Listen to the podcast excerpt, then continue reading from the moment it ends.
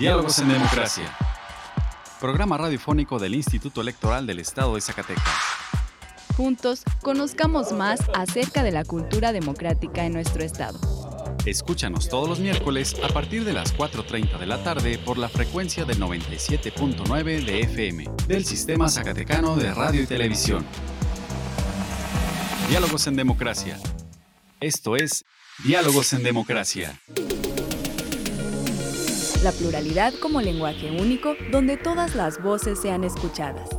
Diálogos en Democracia. Programa radiofónico del Instituto Electoral del Estado de Zacatecas. Un acercamiento a la diversidad de ideas y pensamientos. Comenzamos. Diálogos en Democracia.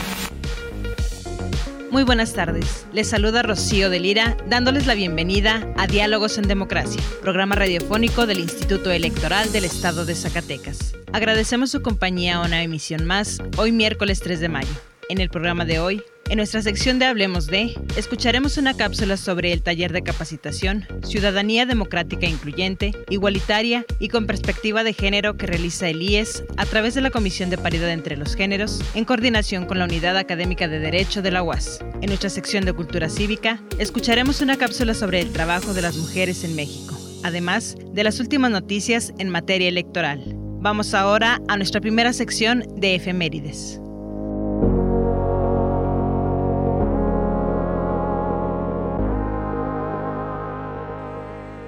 Pluralidad, donde todas las voces son escuchadas. Diálogos en democracia. Esta semana en la historia.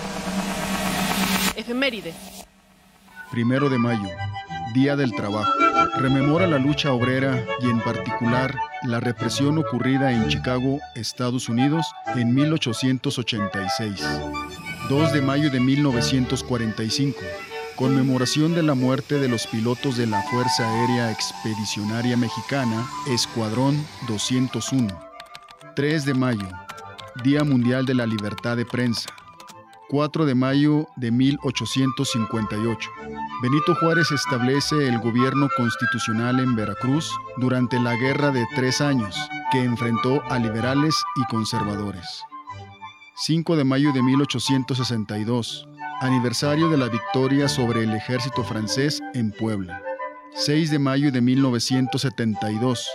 Se publicó en el Diario Oficial de la Federación la Ley Federal sobre Monumentos y Zonas Arqueológicas, Artísticas e Históricas para conservar el patrimonio nacional. 7 de mayo de 1748. Nace Olimpia de Gouges, escritora, dramaturga y filósofa política francesa escribió la Declaración de los Derechos de la Mujer y de la Ciudadana en 1791. Como otras feministas de su época, militó a favor de la abolición de la esclavitud. La libertad de elegir y decidir es solo nuestra. Diálogos en democracia. Diálogos en democracia.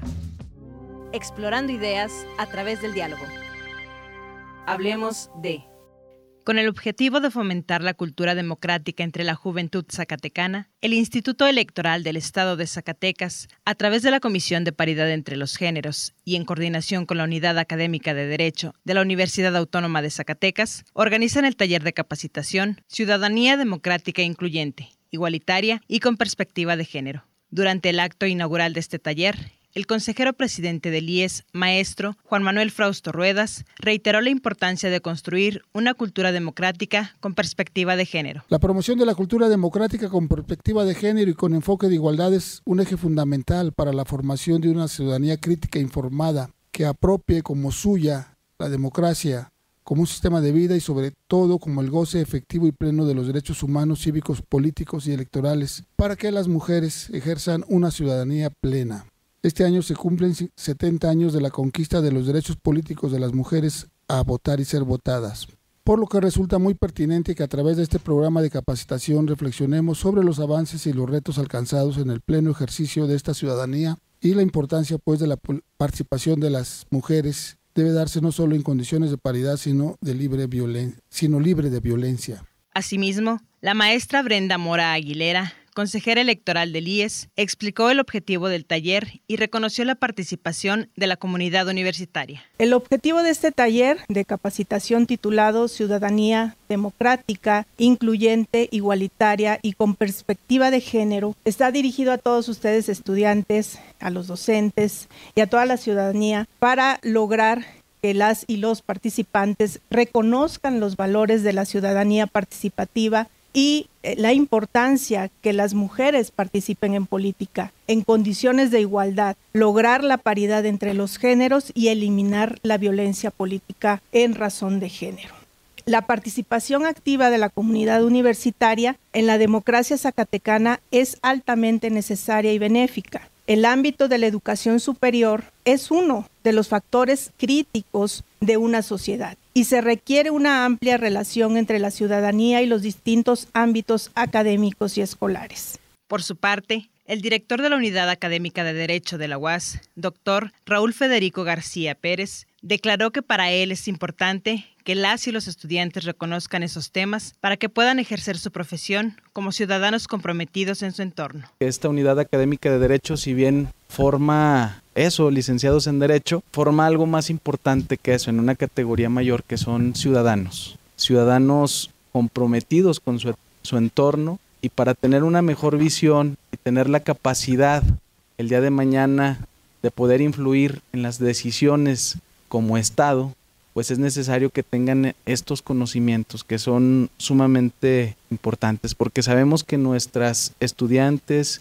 nuestros estudiantes están convencidos que la mejor manera de construir una sociedad más justa es precisamente estudiando estos temas, de una democracia, dice aquí, incluyente, igualitaria y con una perspectiva de género. Es un tema que está ahí constante y que queremos que trascienda no solo en el papel, que no únicamente sea una cuestión discursiva, sino que conforme vaya pasando el tiempo se siga materializando en acciones concretas. Para comenzar las actividades de este taller, la docente investigadora en la maestría en educación y desarrollo profesional docente, Norma Gutiérrez Hernández, impartió el módulo Introducción a la perspectiva de género, lineamiento indispensable para la igualdad sustantiva. Durante su ponencia, señaló que sigue existiendo una brecha de desigualdad entre hombres y mujeres, a pesar de que se cuenta con una legislación en materia de género. El género incluso tiene que ver con un orden simbólico. A donde quiera que volteen hay situaciones de género. Y en términos de un impacto social, se traducen las posibilidades que hombres y mujeres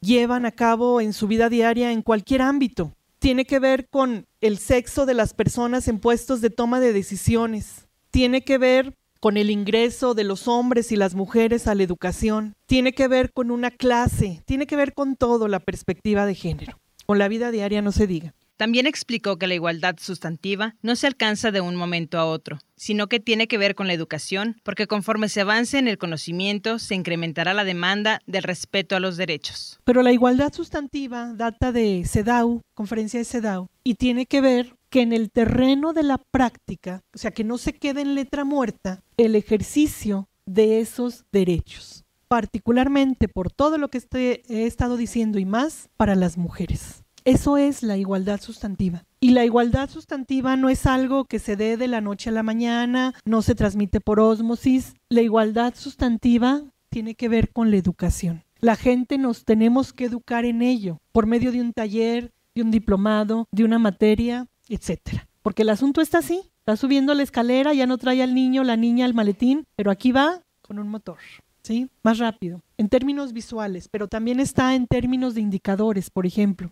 Todo esto pues tiene que ver con la educación. El conocimiento es poder, que es una frase de Michel Foucault, tiene que ver con esto, con documentarnos, con aprender, con demandar lo que tengan que demandar. Si alguien les acosa, pues díganlo, porque eso está hasta por ley ya, ¿sí? De manera específica, estos son los indicadores mundiales. El índice global de la brecha de género es un indicador que se comenzó a sacar en el 2006, midiendo en países estas cuatro líneas. La educación, la economía, la salud y el empoderamiento político, en lo que se va a centrar este, este taller, ¿no? Te invitamos a ver esta ponencia en nuestra página de Facebook y en nuestro canal de YouTube ISTV. Representando el libre derecho a la elección. Diálogos en democracia.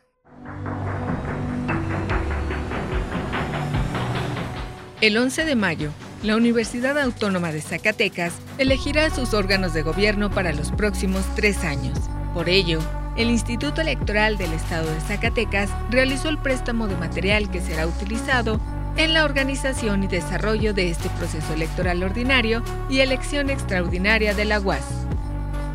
Esta acción se logró gracias al convenio específico de colaboración que firmaron el consejero presidente Juan Manuel Frausto Ruedas y el rector de la Universidad Autónoma de Zacatecas, Rubén Ibarra Reyes, el 31 de marzo. El consejero presidente entregó a Juan Jesús Trejo Palacios, coordinador de la Comisión Electoral Universitaria, y a Carmen Alicia Cervantes Ramírez, secretaria de la Comisión Electoral Universitaria, 100 mamparas y 1.900 urnas, que serán utilizadas única y exclusivamente para el día de la jornada. Para el Instituto Electoral es de gran relevancia colaborar en la organización y desarrollo de procesos electivos, no solo con la universidad, sino con todas las instituciones que lo solicitan. Trabajar a favor de la democracia nos compromete a todas y todos, pues garantiza una convivencia social sólida. Instituto Electoral del Estado de Zacatecas. Nuestra elección en la diversidad de, la diversidad de pensamiento. Diálogos en Democracia. ¿Te interesa conocer más sobre las elecciones? Tú puedes solicitar la información que el Instituto Electoral del Estado de Zacatecas posee, obtiene, genera, adquiere o transforma.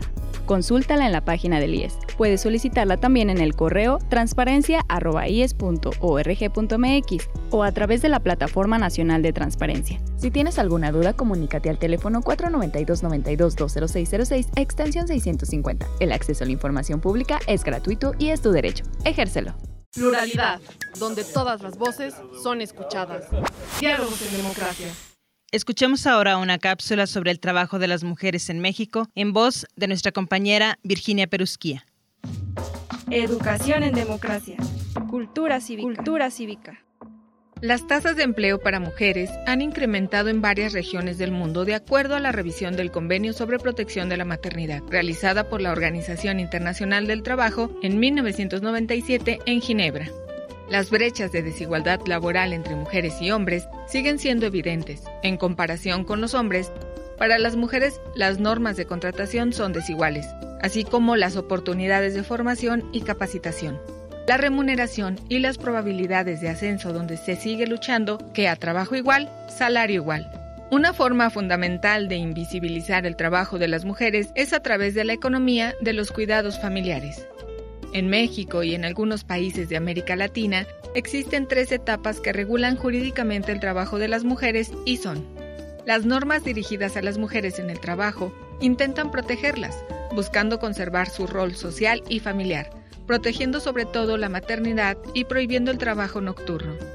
Se intenta adoptar normas en las cuales se busca reconocer la igualdad entre ambos sexos, primero de manera general, para después derivarlo al plano laboral. Esto permitiría eliminar de manera progresiva normas contrarias a ese principio de igualdad que limitan el ascenso de las mujeres al trabajo, no sin desconocer y conservar aquellas reglas relativas a la protección de la maternidad. Ante la ineficacia de las normas que pretendían la igualdad, se plantea que el ordenamiento jurídico desempeñe un papel activo en la consecución de esta, fomentando las mismas oportunidades y el trato en los centros de trabajo. De acuerdo a la investigadora duranguense Claudia Elena Rodríguez Mendiola, es tarea fundamental de México evitar la proliferación de la discriminación hacia las mujeres a través de proseguir políticas nacionales para la promoción de igualdad de oportunidades y el trato en empleo y la ocupación. Tomar medidas prácticas para promover el entendimiento y la aceptación pública de la no discriminación así como recoger y examinar las denuncias de derogación de los principios de no discriminación.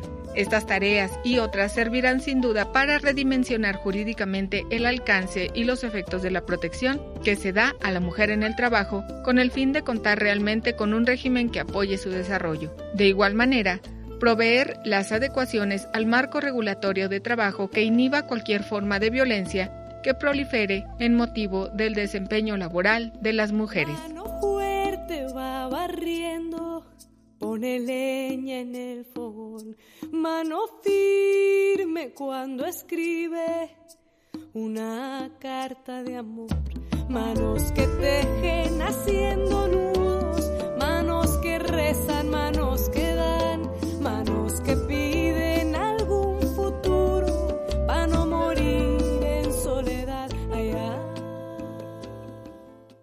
libertad de elegir y decidir es solo nuestra. Diálogos en democracia. Diálogos en democracia. Si te interesa conocer más información al respecto, te invitamos a encontrar más cápsulas interesantes en nuestro canal de Spotify. Encuéntranos como Radio IES. Y si te interesa que hablemos de un tema en especial, escríbenos vía inbox a través de nuestras redes sociales. Nos encuentras en Facebook como Instituto Electoral del Estado de Zacatecas, en Instagram y en Twitter como ISS y en YouTube como ISTV. Escuchemos ahora las breves electorales. Las últimas noticias en la materia. Breves electorales. El Consejo General del IES realizó de manera híbrida la sesión ordinaria correspondiente al mes de abril y le tomó protesta a Olga Alejandra Hernández Medina como representante suplente del Partido Encuentro Solidario ante el Consejo. En esta misma sesión se aprobó la contratación de personal para ocupar de manera temporal plaza vacante de carácter permanente en la rama administrativa en la Secretaría Ejecutiva de esta autoridad administrativa electoral local. Personal de la Dirección Ejecutiva de Capacitación Electoral y Cultura Cívica del IES impartió el taller Participación Política de los Jóvenes a las y los alumnos de segundo semestre del Instituto Tecnológico Superior de Jerez. El vocal ejecutivo del INE en Zacatecas, Matías Chiquito Díaz de León, convocó a una reunión del Grupo Coordinador Institucional a la que acudió Jesús Mendoza Valadez, coordinador de participación ciudadana del IES. El motivo de la reunión fue el abanderamiento de la delegación que representará a la entidad en el doceavo Parlamento de las Niñas y Niños de México, que se celebrará en la Ciudad de México del 3 al 6 de mayo, y al que acudirán tres niñas y un niño a realizar su trabajo parlamentario en la Cámara de Diputados del Congreso de la Unión. El Pleno del Consejo General del Instituto Nacional Electoral conoció el informe de seguimiento al Plan Integral y calendarios de coordinación de los procesos electorales locales 2022-2023, el cual da cuenta de los avances que en conjunto las autoridades electorales, nacional y locales, han obtenido para llevar a un buen término los procesos electorales. La consejera Norma de la Cruz, presidenta de la Comisión de Vinculación con órganos públicos locales, aseveró que acciones como la cooperación y la coordinación entre el INE y los institutos electorales locales de los estados de México y Coahuila son fundamentales para realizar elecciones íntegras, transparentes y confiables para toda la ciudadanía. Las autoridades electorales, tanto administrativas como jurisdiccionales, se toman en serio la eficacia de los derechos porque derriban obstáculos y dan pasos grandes para garantizar los derechos político-electorales a todas las personas, aseguró la consejera del Instituto Nacional Electoral, Claudia Zavala Pérez. En el marco de la reunión, para dar a conocer los servicios de la Defensoría Pública Electoral a las personas integrantes de grupos históricamente discriminados, del Tribunal Electoral del Poder Judicial de la Federación, Zavala señaló que si en México existen condiciones adversas para el ejercicio de los derechos, para las mexicanas y los mexicanos residentes en el extranjero, por ejemplo, es todavía más complejo.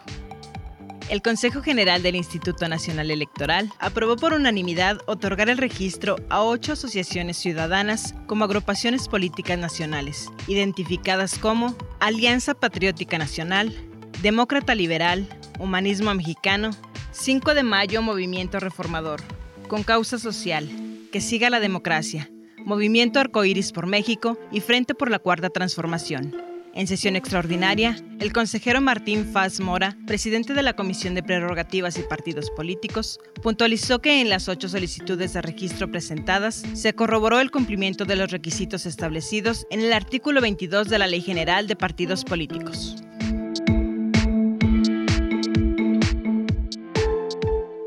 Representando el libre derecho a la elección. Diálogos en democracia los temas de interés en la materia político-electoral. ¿Sabías que? El INE integrará un presupuesto eficiente y transparente para 2024. El Consejo General aprobó la creación de la Comisión Temporal de Presupuesto 2024, que se encargará de coordinar los trabajos de presupuestación del Instituto para el próximo año. La consejera Carla Humphrey, presidenta de la comisión, dijo que la integración del presupuesto se guiará por la transparencia y eficiencia. Este instituto será transparente, eficiente y presentará un presupuesto que le permita cumplir con sus atribuciones y al mismo tiempo atender los reclamos ciudadanos respecto al costo de nuestras elecciones. Insistiré también, como desde hace años, sobre un reforzado uso intensivo de las tecnologías de la información y de la comunicación para cortar tiempos y abaratar costos de nuestros procedimientos electorales y administrativos. La consejera presidenta Guadalupe Tadei Zavala señaló que se buscará innovar en la elaboración de un presupuesto racional para el próximo año en el que se llevarán a cabo tanto elecciones federales como locales. Habemos de innovar, por supuesto, en, en materia de elaboración de presupuestos, incluir um, tramos de deliberación que quizá no estaban incluidos y que sí que tendremos los mejores resultados, porque lo que nos une a todos es el objetivo de tener el presupuesto justo para sacar el proceso electoral hoy por hoy más grande de la historia. Más de 15 millones de ciudadanas y ciudadanos en Coahuila y Estado de México podrán votar en las elecciones locales del 4 de junio. Al declarar válidos y definitivos los listados nominales que se usarán en estas elecciones, la consejera Carla Humphrey explicó que un total de 15.031.650 personas podrán votar. Dijo que además 80.733 mexicanas y mexicanos en el extranjero podrán ejercer su derecho al voto, así como 4.987 personas en prisión preventiva y 189 personas a través del voto anticipado. La consejera destacó que tanto el padrón electoral como la lista nominal son instrumentos dotados de confiabilidad y certeza. Además, cuentan con integridad técnica y altos niveles de seguridad. Quiero resaltar la confianza y respuesta de la ciudadanía al llamado del INE para mantener actualizados sus datos y obtener su credencial para votar. Hoy se demuestra que siguen confiando en que estamos trabajando por y para ellas. Es una vez, gracias a esa confianza, que podemos decir que tenemos un padrón electoral y una lista nominal actualizados, depurados, dotados de veracidad, calidad, precisión y consistencia. La consejera presidenta Guadalupe Tadei agregó que la generación de estos instrumentos requiere de un alto nivel técnico por parte del INE, así como del acompañamiento y vigilancia de los partidos políticos. Es un tema que conlleva voluntades conjuntas, supervisión permanente por parte de la Comisión Nacional de Vigilancia, de las comisiones locales de vigilancia, que tiene que ver con la implementación de procedimientos de un rigor técnico muy elevado que nos permite llegar no solo en una tarea de cumplimiento constitucional, sino de orgullo. Continúa INE con avances en la organización de las elecciones locales de Coahuila y Estado de México. Al presentar un informe sobre el desarrollo de las actividades para la organización de estas elecciones, la consejera Norma de la Cruz destacó el trabajo coordinado con los organismos públicos locales y la participación de la ciudadanía para llevar a buen puerto estos comicios. En la ejecución de estas actividades nos queda claro que la cooperación, coordinación son fundamentales para realizar no solo elecciones íntegras, transparentes y confiables para toda la ciudadanía. Y también reconocemos el trabajo de todas y cada una de las personas, de línea de OCLE y la ciudadanía que nos acompaña a hacer posible los avances. La consejera Dania Rabel dijo que en estas elecciones se han registrado más de 6.000 personas como observadoras electorales. Destacó la relevancia de estos trabajos y recordó que el 7 de mayo concluirá el periodo de registro. La observación electoral se constituye como un mecanismo que permite evaluar desde una mirada externa, objetiva e imparcial las actividades que la autoridad electoral lleva a cabo en cada proceso electoral, lo que sin duda alguna contribuye a la credibilidad de nuestros procesos electorales y a fortalecer nuestra democracia. La fecha límite para que las personas que deseen acreditarse lo hagan como observadoras u observadores electorales es el 7 de mayo. En la sesión fue presentado el informe final de la elección extraordinaria de senaduría llevada a cabo el 19 de febrero en Tamaulipas. El consejero Martín Faz dijo que a pesar de los tiempos muy acotados, la elección llegó a buen puerto gracias al trabajo de la estructura del instituto y la participación de la ciudadanía. Este documento da muestra eh, del enorme compromiso de las personas que integran el Servicio Profesional Nacional Electoral y la rama administrativa y que llevaron a cabo puntualmente todas las actividades, dando cuenta pues, de esta solvencia con la que este instituto enfrenta y da resultados en los procesos electorales. Recuerden que pueden conocer más información en centralelectoral.ine.mx. Nuestra elección en la diversidad de, en la diversidad de pensamiento. Diálogos en democracia. El IES protege los datos personales que recibe en el ejercicio de sus atribuciones. Un dato personal es toda aquella información que permita identificar a una persona. Si no estás de acuerdo con el tratamiento de tus datos personales, puedes ejercer tus derechos de acceso, rectificación, cancelación u oposición. El procedimiento es sencillo y gratuito. Comunícate al 492-92-20606 extensión 650 o en transparencia.ies.org.mx. Instituto Electoral del Estado de Zacatecas. Pluralidad, donde todas las voces son escuchadas. Diálogos en democracia.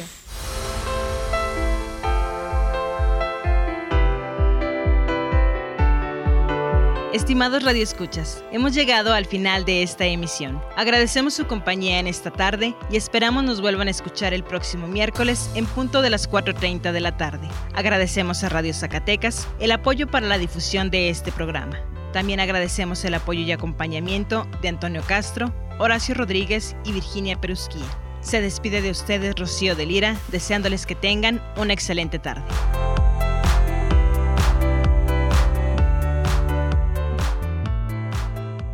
Esto fue Diálogos en Democracia.